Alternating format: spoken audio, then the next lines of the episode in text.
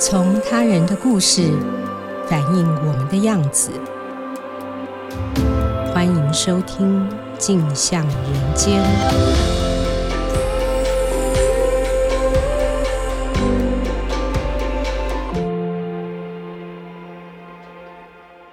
各位听众，大家好，欢迎收听由静好听与静周刊共同制作播出的节目《镜像人间》，我是静周刊人物组的记者陈宏景。那今天我们要跟大家聊聊访谈前总统府秘书室主任苏志成的新闻幕后。李前总统刚病逝，他对台湾的民主发展至关重要。在李前总统主政的十二年期间呢，台湾从封建走向开放，从专制走向自由。国际社会说这是宁静革命，国际媒体也尊称李前总统是台湾的民主之父。李登辉一生享尽权力跟荣耀。一九八一年，他刚接下省主席，三年之后就被蒋经国提名为副总统。后来他成为了台湾的总统，主政十二年。长期追随在他身边的苏志诚。自然也随着他攀上了权力的高峰。那我先来谈一谈访谈苏志诚的缘起。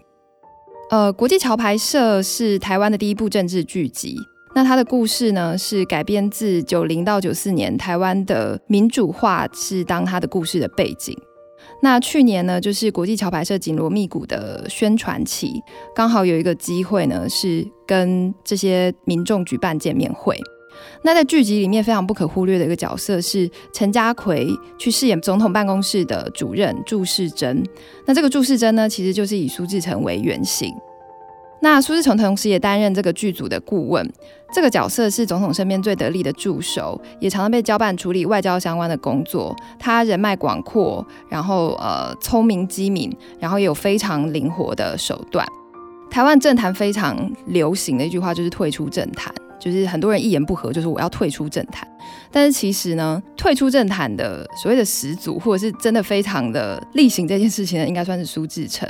因为一直到去年六月呢，苏志诚算是十九年来首度的公开露面。那当时他是应国际桥牌社的这个邀请去现身座谈。那我去听的那一天，外面全部都是 SNG 车。然后一些在电视上常常看见到的主持人啊、名嘴啊，其实当时都是主跑总统府的政治记者，在九零年代。那我们知道九零年代那个时候还没有脸书嘛，可能连网际网络都还没什么人在用。那我当时在九零年代其实还在念幼稚园跟国小，所以那一天我就听这些前辈讲当年的政治新闻的攻防，还有各种的过招。那其实去听之前就会觉得说，如果我有机会。做一个苏志诚的人物专访，他的这些口述，不管他证实了什么，反驳了什么，其实历史都是可以检验的。如果可以访到他，特别是他还曾经担任李总统时期的两岸密使，他说出来的一些事件或是史实，都可能是民主化留下来的遗产。那我自己是跑平面政治新闻出身，所以我记得在很菜的时候呢，资深前辈教我们非常受用的一件事情是：如果你想要被受访者记住，那你就准备问题，而且不是乱问，你真的要有备而来。那这点对我来说非常的受用。还有另外一个前辈是呃之前访谈过的方凤梅女士，她曾经说，就是说身为一个女性，然后在这种。大型的场合，因为他是也是差不多九零年代在出来跑新闻，是非常容易被忽略的。那在黑压压的一片穿着很正式的人里面，你要怎么样被点到？你要怎么样获得这个问问题的去的机会？其实是穿着颜色鲜明的衣服去现场。所以他以前曾经会穿着红色的艳红的洋装去现场，然后问问题这样子。那刚好在国际桥牌社的座谈那一天呢，我那天刚好穿了一件荧光粉红色的 T 恤，所以有一点。歪打正着，就是我举手的时候刚好是有被主持人点到的。那我准备的问的问题是九六年的哑巴蛋传言哦，少康专案的内幕到底是如何？那我稍微提一下少康专案的背景，它是在九一年启动的中华民国军情局针对中共解放军高层进行的渗透行动。在九六年台海危机的时候呢，传出因为李登辉在大选期间，他说中共发射的是哑巴弹，这个言论一出呢，情报网就遭到了中共全面的瓦解，也导致了一些台谍的呃，包含刘连坤在内的身份曝光。在向苏志诚提问这个问题的时候呢，他整个人本来是很放松的，后来他就严肃起来了。那我记得他站起来非常严肃地说。当时的时代背景，谁敢用实弹演习？他就等于是说，呃，去否定了这个传言哦。他说李登辉说空包弹的这个这个说法，并不是造成这些牺牲者被抓的原因。真正的原因是什么？他说我可以很负责任的说，真正原因是什么？知道的人他是永远要带进棺材里的。那在会后呢，我就继续希望可以去跟他交流相关的议题嘛，我就去跟他换名片。但即使我做了这些些微的努力，他还是不会记住我。那在之后呢，我就频繁的透过桥牌社的剧组，呃，制作人汪以欣他也非常的帮忙，花了很多时间去递访纲，然后请他代转邀访的讯息和信。那是在去年六月的时候，那一直到今年初才有消息传来是约访成功的。我在这里想要谈的是，给我非常深刻的一种感觉，其实是挫败感。就是访谈苏志诚这个人物，其实带给我很深很深的挫折感。就是说，在做功课的时候，你也知道这个人是江湖上传言多年的大内高手，所以你其实是有心理准备的。你可以透过大量的测访，跟去收集一些口述，然后去查很多的资料。大概知道这个人的人格特质，但是当你真的坐下来，他只有两个小时，然后还要含拍摄，你就是要把这些问题问完，而且你不只是问完，你还要问出东西来。但是你在跟他访谈的时候，你可以很明确的知道，他可以跟你聊，他可以滔滔不绝，他可以跟你聊原则，但是不谈细节。那他这样子的不谈细节，往往就会让你觉得你的访问是做得很空洞的，很失败的。这点其实就是记者跟受访者的攻防嘛。我我知道我们有各自的本位，譬如说受访者他就是需要保护某些人，有些事情他现在不能说，甚至他一辈子都不能说。那这样子的攻防呢，有时候运气好的时候我们攻得下来，但是大部分的时候其实我觉得自己是失败的。那我这边有一份逐字稿，我把它拿出来念一小段，就是我特别是希望他可以多谈谈密史的这个部分。所以其实我在访纲上就有提到了。那就是照访纲这样子走下来的时候，我就说，那可不可以谈谈密史的部分？我故意把这个问题问得很大，我不去问细节，看他愿意从哪一个部分去去切入。就是因为我大概已经猜测到他不愿意谈，那我还是想说，好吧，那我就把问题问得大一点，看你会不会有一些给我一些具体的细节。结果他的回应就是说，那没什么好谈的。他就直接直球这样丢回来，我那个时候就觉得大内高手轻轻一挥，我仿佛听到自己抛出去的句子瞬间化开，散在空气里。我真的是这样子的感觉，所以我们要一直换个问法哈。我就问他说：“这样讲好了，你觉得在两岸特殊的关系之下，密史存在的意义是什么？那秘密外交的利弊是什么？两岸之间如果没有密史的话，会是一件呃危险的事吗？”他的回答就是说，敌对这么久的团体呢，一种不断、不断、不断、不断的沟通是必要的，因为只有透过不断的沟通，才不会造成误判和冲突。至于这叫不叫秘密外交呢？我不知道。这是不是密史呢？我不知道，因为沟通的方式有很多种，所以反反复复的这样子问呢，其实他的确是回应了我很多，但是。我们在听的时候就会知道说，哇，时间一分一秒的过去，然后他跟你回答很多原则性的东西，其实是不能用的，或者是说你写出来的时候是空洞的，因为是没有细节的。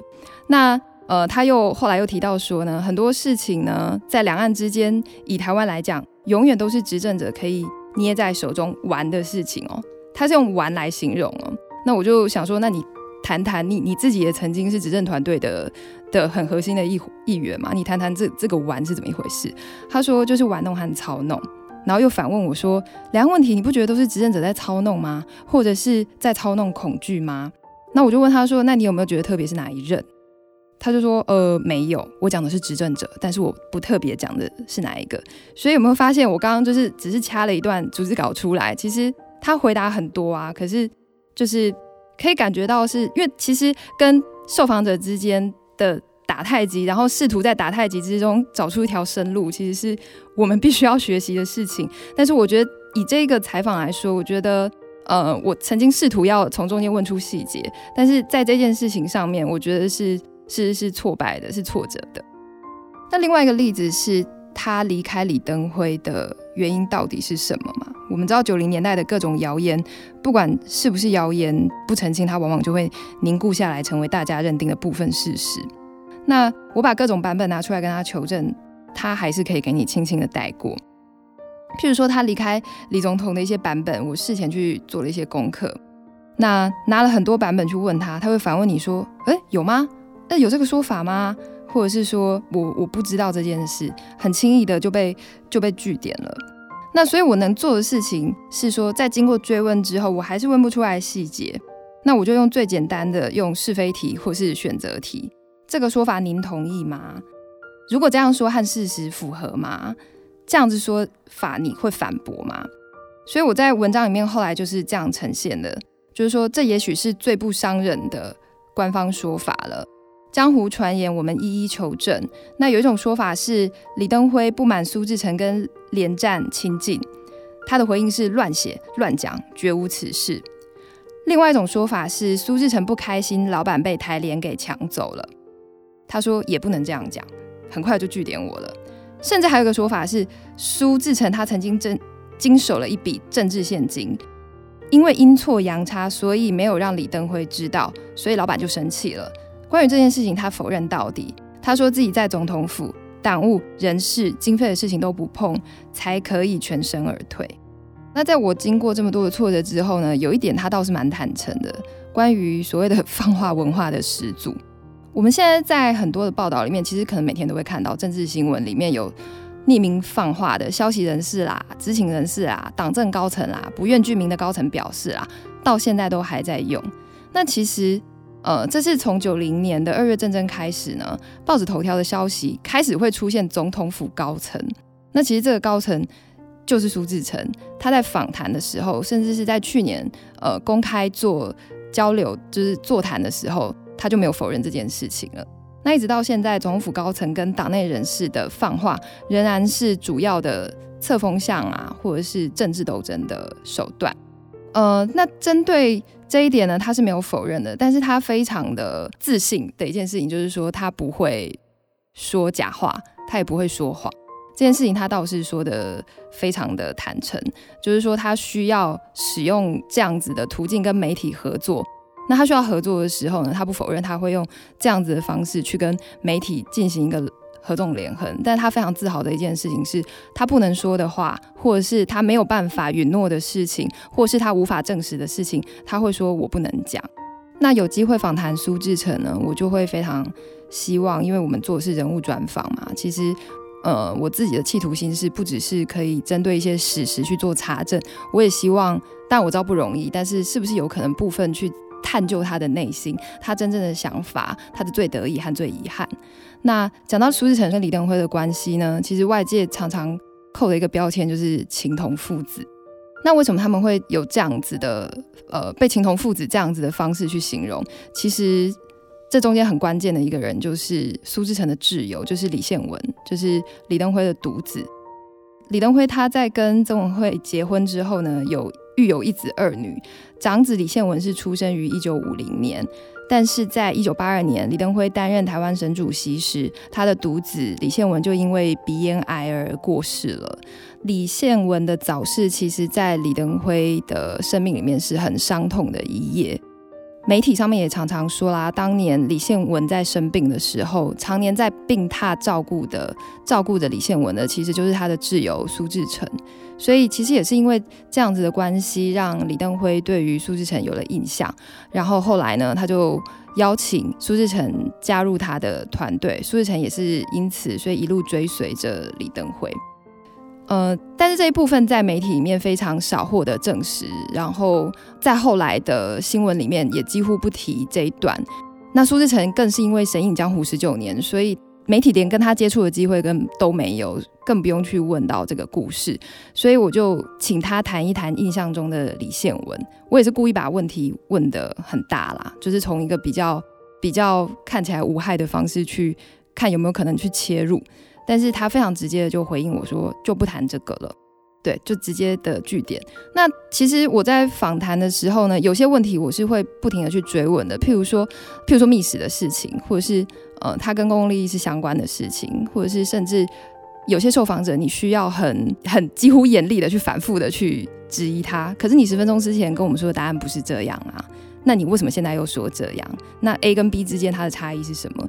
可是这一件事情，他的拒绝当下是让我没有办法继续问下去的。就是他的不谈这件事情，他的背后可能有千丝万缕的情绪跟考量，加上那个时候其实李总统他还在，各种的原因他不愿意多提一句，所以这是我访谈上面的一个挫败之一，就是呃访问李宪文这一件事情。但是既然他不谈，这个时候我是没有办法问下去的。那我想特别谈到的是，在整个访谈之中呢，可以发现他有一些点是他非常小心不去触碰的，或者是你曾经试图要去触碰，但是就会得到了一个据点。不过其中有一个地方是我觉得这个访谈里面我自己觉得比较珍贵的部分，就是他对李总统的接近的一个批判。那我们知道，其实台湾民主化以来呢，每一个总统卸任之后，全身而退的卸任总统跟他们的核心幕僚确实不多嘛。那苏志成他是全身而退了，但是现在来谈九零年代的那一段时间，台湾的影响，我我想他是有遗憾的。所以刚才谈的是我心中的挫折，那我现在要谈谈他表现出来他的挫折。他的表情有一度是难得的，有点小扭曲这样子，他就在那边思考很久，就是就是在那边咬牙这样子。我猜他那个时候在想的是，因为呃，他受访的时候，李总统他还还在世嘛，就是刚好年初的时候传出李总统他喝牛奶去呛到的那个时候不久这样子。那可是后来他还是决定讲了，他就说：“你有没有看过美国的卸任总统经常公然在媒体上指点江山？”那其实呃，卸任总统满街跑，在台湾是已经。寻常到不会去思考到这是不是一件不正常的事情了。那苏日成他认为呢，卸任元首呢，他就是普通的百姓了，他不应该公开去指点江山，然后更不应该去公开的指点他的继任的元首。那其实我们看到很多民主国家的现任元首或者是呃现任的政治人物都是如此嘛。那苏日成他就说，台湾民主没有办法进一步发展的鱼刺就在这里。他用鱼刺形容哦，他说只要坐过这个位置的人呢，把他的民主素养做好，这根鱼刺就可以拿掉了。那这个时候我就追问他说，哦，那你说现任总统形同鱼刺是梗在台湾民主化的咽喉上吗？他说对啊。那我就说，可是李总统以这样的历任总统，如今大家都很活跃啊，那不是民主鱼刺处处插？他说。对，所以台湾现任总统满街跑，台湾到处都有总统，你不知道总统是哪一个？这个时候我就去问他说：“可是那李总统不是开了这个先例的人吗？”那他又说：“嗯，我不批评任何人，这没有超出我预期的的范围啦。”那我觉得他可以讲到这个部分，我我想已经是很对我来说已经是那一天很大的一个收获跟获得。但我觉得其实也给我们一个非常好的反思的机会，政治人物、领导人。然后领导人身边的核心幕僚，他们的功过要怎么评价？特别是在这么崎岖的台湾民主化的这个过程里面，我们到现在都还在进行。那我觉得我自己的这次的报道经验做得不够好，然后也有也是有蛮多遗憾的。其中一个地方是，其实我觉得我们也可以去思考说，所谓的民主鱼刺处处插，包含李登辉当年的黑金。我们知道说他当然给台湾的民主留下非常多的遗产跟正面的影响，但譬如说他的黑金啦，或者是其他的需要被挑战的事件，他身边的人是如何看待这件事情？那苏志成他本人，包含他和媒体的互动，我们说好听是合作，讲难听是操纵。其实合作跟操纵是一线之间的。那在民主化的历程之中，他会不会也是其中的一根鱼刺呢？他会不会曾经也是？梗在这个民主化的过程上面呢，甚至是二十年后、三十年后，其实媒体跟政党、媒体跟执政者的这个互动，其实还是不脱类似或是相似的模式嘛。那我也是在新闻业从业中的一员，那我们会不会曾经不小心，或是被迫，或者是没有选择的去成为所谓的民主一次的其中的一小根刺呢？我想这个是。呃，我们要持续思考的，那也是我到现在持续思考，但是也还没有答案的。谢谢大家今天的收听，也请持续锁定由静好听与静周刊共同制作播出的《镜像人间》，我们下次见。